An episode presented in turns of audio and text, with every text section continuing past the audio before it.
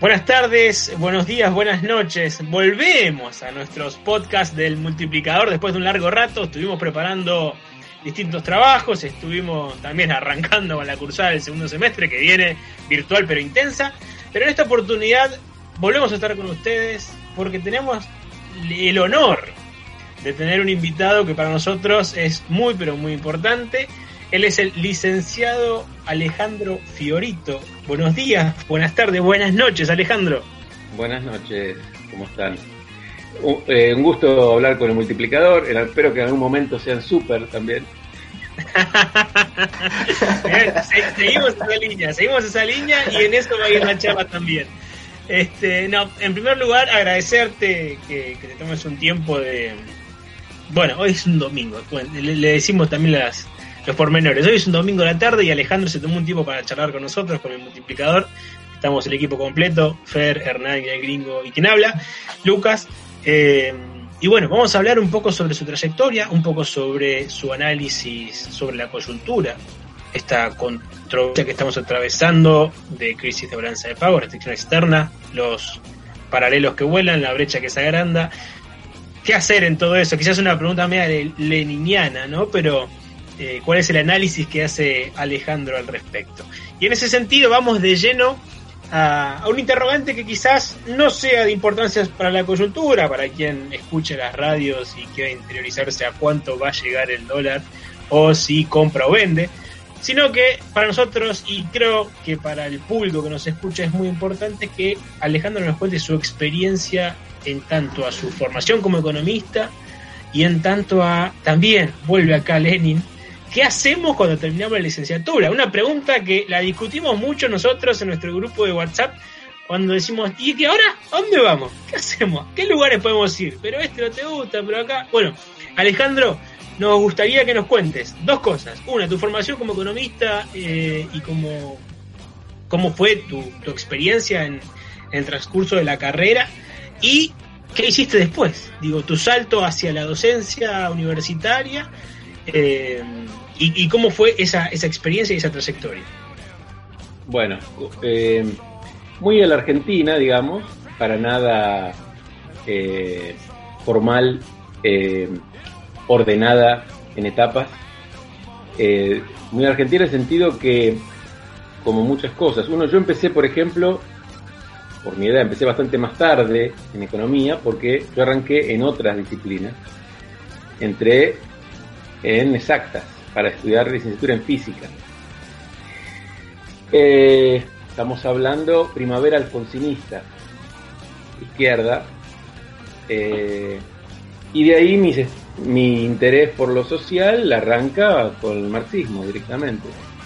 Y por suerte me tuve eh, profesor eh, en estos sentidos a Hugo Escurra, que es un tipo abierto de los pocos que hay dentro del marxismo a, poder considerar cortos plazos si se quiere o medianos plazos desde Kaletsky o desde Keynes mismo siempre que no le toquen el largo plazo que sería socialista eh, todo el resto lo, lo, pudo transmitir y educar y, y ver, ver desde un punto de vista también desde la visión materialista eh, la importancia de la demanda efectiva por ejemplo pero eso como militante ¿no? Y yo mientras estoy estudiando física a los, los tumbos porque era muy atrapante toda la, la pelea en los 80 eh, con la salida de la dictadura militar. Y, y los, los, peligros bastante más eh, importantes respecto a lo que eran los servicios de inteligencia todavía dando vuelta por las facultades. Eh, pero bueno, en algún momento Está, tanto estudiar Marx, estudiar economía, que me pasé a economía. Estaba ahí en la duda, ¿hago sociales o economía? Más sociales lo leo yo, pero economía no lo voy a leer yo. Es muy bodrio. Entonces dije, voy a economía. Y en economía, bueno, cursé trabajando, con los tiempos de, de trabajar y estudiar. Y eh, estuve participando ya como alumno avanzado con un grupo que se formó donde estaba eh, Benjamin Hoppenheim eh, dirigiendo esa, esa, investigación más empírica, donde estaban otros compañeros también, ahí vinculados. Eh, después seguí, bueno, en 1995 empecé a dar clases en el CBC, en Merlo, de economía en el CBC, pasé por todas las sedes del CBC, más o menos. Sigo estando ahora en Montes de Oca. ¿Sos del oeste? No, no, no, yo siempre estuve eh, en Capital. Eh, eh, ahora hace dos años me mudé a 11, pero no, no, siempre estuve. Pero me la pasé viajando, me la pasé viajando al oeste. Merlo, bueno, después, más recientemente estoy dando clases en Morena y Luján. Por eso te preguntaba, Dios. En el oeste te la y en el oeste está Fiorito. Puro viaje y el. claro, puro viaje y. Y eso era el. Estaba bueno si vos lo sabes aprovechar. Si no te marías leyendo en el viaje, adelante. Es mucho tiempo. Mucho tiempo que solo puedes leer. Entonces estaba bueno. Em, bueno, empezar eh, clases ahí. Después amplié en la Universidad de Luján en el 2007, ya más tarde estoy diciendo 1995, empecé en, el CBC, eh, antes de terminar la carrera. Cuando termino la carrera, enseguida me meto hacer la maestría de economía, estoy hablándole de 2001, en la UBA. Bueno, cuando tuve grandes problemas, mi tesina finalmente, ¿saben cuándo fue aprobada? Desconozco, absolutamente. El año pasado. Perdón en dos años atrás, 2018. ¿Qué, pasó en el medio? 10 años, 10 años, sí, sí, pasaron un montón de cosas. Pero 10 años no fue por mi responsabilidad. Del 2008, donde la presento, hasta hace dos años, esto iba hasta salir una, una nota donde varios éramos perjudicados por la UBA. Eh, casi todos los que hacen doctorado de economía en la UBA se tienen que emigrar. Hablan de los emigrados de económicas a sociales. Porque en sociales pueden hacer el doctorado, en económicas no podés. Son todos marginalistas, disfrazados de progresistas. No voy a hacer nombres porque no me voy a ir de boca. Eh, pero todo el mundo conocerá. Eh, no salió la nota finalmente porque había mucha gente, mucha gente perjudicada para los doctorados. Yo tuve, tuve que moverlo gremialmente. Recurrí gremialmente a que, se me dé bola para poder defender la tesina. Malo o bien. Pero básicamente, ¿por qué motivo? ¿Qué, qué, habías presentado? ¿Qué escribiste, Alejandro? Nada, yo estaba estudiando en ese momento y lo presenté lo que estaba estudiando en ese momento y presenté en varios congresos, en AEDA, en algunos lugares, lo que estaba haciendo y dije, bueno, se me vence el, plazo. Yo me había dejado estar con la última materia. Entonces presenté en el 2008 eh, la tesina. Bueno, desde el principio tuve una, un total eh, ninguneo, o sea, no me contestaban, no estaba bien, no, nadie daba bola porque nadie conocía el tema, super multiplicador. O sea, crecimiento por demanda, es como hablar de herejía. Por falta de consejo, como diría el tango, no sé, yo no, yo ahora seguí insistiendo por ese lado, yo no estaba haciendo nada incorrecto, en tal caso se quería probar, como se quería, econométricamente, una tesis, una tesina o lo que quiera. Que además daba, y bueno, imagínate, en 10 años la cantidad de gente que pasó, cambiaba más rápido la dirección de la maestría de economía que, mis ideas, pero las ideas también cambiaban. El supermultiplicador empezó a, presentarlo la BOA en su manual, su último manual. Y, digamos, yo ya, veía que yo no iba a poder aprobar esto y dice, en todos los manuales iba a estar el supermultiplicador. Eh, bueno, obviamente nunca más UBA, o claramente si ahí si me puede ir de boca, sí, nunca más suba. Bueno, salvo que quieras, si hubieras hecho algo de blanchar, claro, salía como una especie de música, salía rápido, ¿viste? Una boludez sale rápido. ¿Por qué? Porque no cuestiona a nadie, nadie firma eso. Alguno me ha dicho, no, no te puedo firmar esto. Así. Pero no entiendo bien, ¿por qué si, si soy yo el que pongo la cara? Pero bueno. Sos un, loquito del gasto, entonces, ¿viste? No loquito de la demanda, loquito de la demanda. Así y, y, sí, sí, soy loquito de la demanda. Eh, esta gente, viste, ¿qué hace? Hace neo-keynesianismo, imperfeccionismo. Entonces es, muy inteligente porque ya encontré una, una imperfección en la teoría por la cual no se aplica. Pero si sacáramos la imperfección, se aplica a la teoría marginalista. Entonces son marginalistas. Bueno, o sea, el mercado. Las fallas, todo lo que quieras para. No saben cómo disfrazarse para no. Para, digamos. Bueno, crecimiento por demanda no. Crecimiento por demanda es y después se ponen argumentos primero, me acuerdo del supermultiplicador al principio, en la tesis de Serrano, 1995, que la hizo él en Cambridge, no había hecho una demostración dinámica. Era una cuestión matemática que él, pero no manejaba. En el 2015, bueno, todo el tiempo diciendo que, ah, si es estática no sirve, quiero la dinámica. Y no... Y, entonces, bueno, se hace la dinámica. En 2015 aparece el paper con la demostración dinámica que está correcto. Y bueno, y ahí ya no saben qué pedir, te piden, viste, bueno, no... La, la cuestión es que con muy poco en Argentina, fíjate la endeblez de los adversarios para el marginalismo, el supermultiplicador, Serrano llegó a estar en el Banco Central dando una conferencia una vez. Eh, hubo casos donde en medio del kirchnerismo también, un ataque de todo el Banco Central en contra del supermultiplicador, una presentación que había hecho Florencia Medici, que también había hecho eh, algo por el estilo en su tesina, casi también con mucha pelea en La Plata, porque no querían aprobar este tipo de cosas. Eh, bueno, se volvió casi en mucha gente un, una afrenta a esto del supermultiplicador. Porque era el tema, era el, no, digamos, siguen diciéndolo, pero ya no era populismo, era heterodoxo, bueno, alguna forma de desprestigiar lo que se dice, que finalmente estamos hablando de causalidades. Y los, los datos, la econometría no me dice la causalidad. A lo sumo puedes hablar de exogeneidad débil, y, digamos, no digamos ya de causalidad de Granger, que no se usa, sino de causalidad débil, es que bueno, algo viene antes y algo viene después, pero vos teóricamente podés demostrar que algo que pasa después es por algo que pasó antes, o al revés, algo que pasa antes es algo porque esperás que pase después, entonces actúas antes. Entonces, a teoría te da la causalidad, no si vos me podés medir la econometría. Entonces, toda esa salida econométrica, como diría alguien, siempre hay un econometrista para un teórico.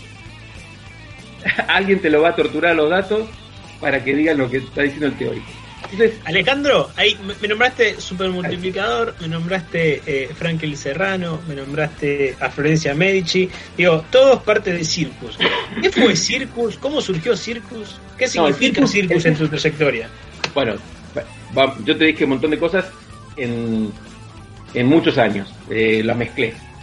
Circus arranca con lo que fue Circus históricamente, nuestra idea, que era un planteamiento que ha hecho es Rafa. Rafa fue alguien que, se salvó del fascismo, amigo de Gramsci, eh, el que le bancaba los libros a Gramsci. Todos los libros de la cárcel fue bancado bolita de, de, Rafa con su amigo, que se carteaba con, con que tenía todo el apoyo y siempre fue fiel a, a, Gramsci.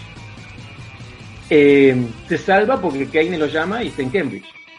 Y él, de alguna manera, había un grupo, estaba John Robinson, estaba Mead, estaban varios de distintas orientaciones, y él organiza la idea de hacer un circus, que un círculo, como estamos acá, para darle consejos a Keynes. Cuando él pedía alguna pregunta, estar acá para decirle cuál era, qué tendría que hacer. Él después no participó nunca, Rafa, pero siguió participando, el circus siguió participando. Eh, y de ahí surgió la idea de poner revista Circus. Porque en realidad estaba gente que, en su momento, ¿quién estaba? Pablo Bortz, que hoy, digamos, estuvo siempre con el neocalequiano, calequiano, ahora no sé bien en, dónde. Eh, Gustavo Murga, estaba en, más robinsoniano, estaba Fabián Amico, y yo que estábamos más por el lado racial. Y estaba Hugo Ascurra por el lado del marxismo. Era un circus bastante variado. Y se convivió todo lo que se pudo convivir en el sentido que publicamos, eh, nos vinculamos cada uno con nuestras referentes y sacábamos en los primeros, por lo menos, revistas de Circus, entrevistas que hacíamos a nuestros referentes, entre las internacionales, y los traducíamos. La primera, la, primera revista fue algo así, era una nota a un tipo internacional. Y después seguimos con la, bueno, teníamos mucha, mucha llegada. Mi padre era italiano, yo manejaba un poco el italiano, entonces manejé también con, con el italiano, con, la gente de, Roma 3, Roma 3, un lugar posible para ir a estudiar posgrado, ya anticipo la posibilidad. Eh, y en el medio de ese vínculo pasó que yo de cara dura también mandaba cosas a Gareñani pidiéndole por algún paper que había sacado, el 2000, y Gareñani me lo contesta. Le mandabas mails a Garignani y Garignani te contestó. Me contestó, me contestó y me mandó el, el paper pidiéndome respuesta de su paper, me mató. Nosotros no, no nos animamos a mandar un mail a Agis, ¿te das cuenta, eh, Fer? ¿Te das cuenta, no? Eh, ¿Me doy cuenta de qué? De su cobardía. Sí, claramente. bueno, no, hay que ver si te contesta. Bueno, Garignani me contestó. Pero bueno, los mails eran algo raro también, ¿no? Era nuevo, era como el... Ahora, ahora hay mucha más tecnología, pero en ese momento yo me acuerdo que tenía... El Yahoo lo tuve de siempre, el Yahoo eh, Yankee, punto, sin el punto AR, lo sigo teniendo. Y después había forma alternativa gratis, había tiene chanta de, de, los mails y yo te digo alternativa gratis, de ahí. Después eso cerró, ¿no? Em, bueno, me contesta, pero Garignani me dejó, este es un vínculo en Buenos Aires. Sucedió que dos investigadoras del Centro Rafa visitaban un congreso, no me acuerdo si era de historia del pensamiento, no, de, de trabajo, de trabajo en Buenos Aires. Y me pidió a mí que las acompañara para que darle un asesoramiento de Buenos Aires. Oye, tuve un vínculo con ellas dos, Federica Roa y Mary Lucci. Eh, me acuerdo en ese momento, estuve eh, en una reunión, un asado en casa. Eh, les invité, estaba Eduardo Crespo también, y estaba. que en ese momento nosotros dábamos cursos juntos en la cátedra Marchini, en el CBC. Eh, en Paseo Colón y en Drago. Bueno, la cuestión es que ahí eh, ellos se fijaron en mi biblioteca y se fijaron lo que me faltaba. Y a la vuelta, cuando se volvieron, me mandaron un fangote de material para que tenga y guarde. Y de ahí, bueno, había que ponerse a, estudiar. Y eso es lo que hicimos, estudiar, y ahí elaboramos y aplicamos en las clases y aplicamos lentamente en, la, en los vínculos, en Revista Circus, en el blog, bla, bla, bla. Y uno fue reforzando todos los agujeros que había en tal caso de una visión particular. Ya a partir de ahí nosotros ya nos directamente nos pusimos más en la línea clásico keynesiana y eh, ya, digamos, cada uno por su propio crecimiento fue abriéndose y la línea Circus, el correcto Circus quedó más que nada en una línea clásico keynesiana. Eh, en ese momento, bueno, eh, hacia el 2006-2007 saqué el libro, un libro que digamos, fue casi sobre Rafa también, empezamos a dar cursos de Rafa en la Universidad de Luján. Eh, y ahí, digamos, de alguna manera eh, tomamos una delantera respecto a lo que es, Rafa y, y, ese desarrollo. Después de Monza, digamos, no había nadie más. Y eh, por suerte eso, digamos, a lo largo del tiempo prosperó porque mucha gente se fue a hacer doctorados afuera en esa línea y ya han retornado y están, por supuesto, como siempre digo, hay que formar una cantidad de núcleos y cantidad de cerebros que piensen distinto y mal que mal, alguno puede llegar a, lugares donde abra puertas, donde mejore recomendaciones, mejore políticas, porque esto no se termina más, aunque fracases todo el tiempo, porque a veces no es la teoría la que se puede implementar, porque la política condiciona a que no puedas implementar lo que dice la teoría, pasa todo el tiempo. Entonces, y muchas veces también vos, vos entras a un lugar donde todo el mundo es marginalista y vos estás solo y siempre estás peleando desde atrás. Bueno, la cuestión es que mm, eso se, siguió desarrollando eh, y bueno, dando clases, dando clases después se abrió en macro, hicimos con, con Abeles macro 2 en la UBA durante dos años, hasta que medio que nos rajaron.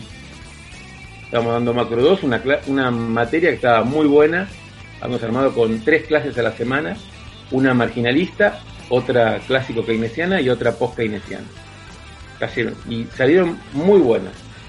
Pero bueno, em, evidentemente veíamos los resultados en los alumnos y, le estábamos haciendo alguna sombra. En ese momento también Axel Kisilov había empezado con macro y estábamos sacándole la cantidad de, alumnos a los que ya está, a los profesores que estaban antes en macro, que, que seguirán estando ahora. Será por eso que nos intervinieron, dijeron, bueno, ustedes están dando material que no es del, instituto. Bueno, no somos un instituto, pero ¿qué pasa? Como Abel les había recibido en tanto estaba en el gobierno, había recibido esa materia, eh, se vio en problema él y la, dejó. La, dejó porque era una especie de invitación a que dé un curso. El curso ha ido bastante bien. Eh, fueron dos años. Primero dijeron, bueno, que Axel dé primer cuatrimestre y ustedes den el segundo, no den todo el año. Y después finalmente pusieron un vedor en la clase de, Gustavo, quedó, o sea, la presión esa era, en algún momento se cortó. Eh, por eso digo, no, a no llamarse engaño, heterodoxia cero. En realidad esto es una cosa neo-keynesiana, un perfeccionismo. No, no hay... Después todos somos democráticos, nadie apoya la dictadura, eso no tiene nada que ver.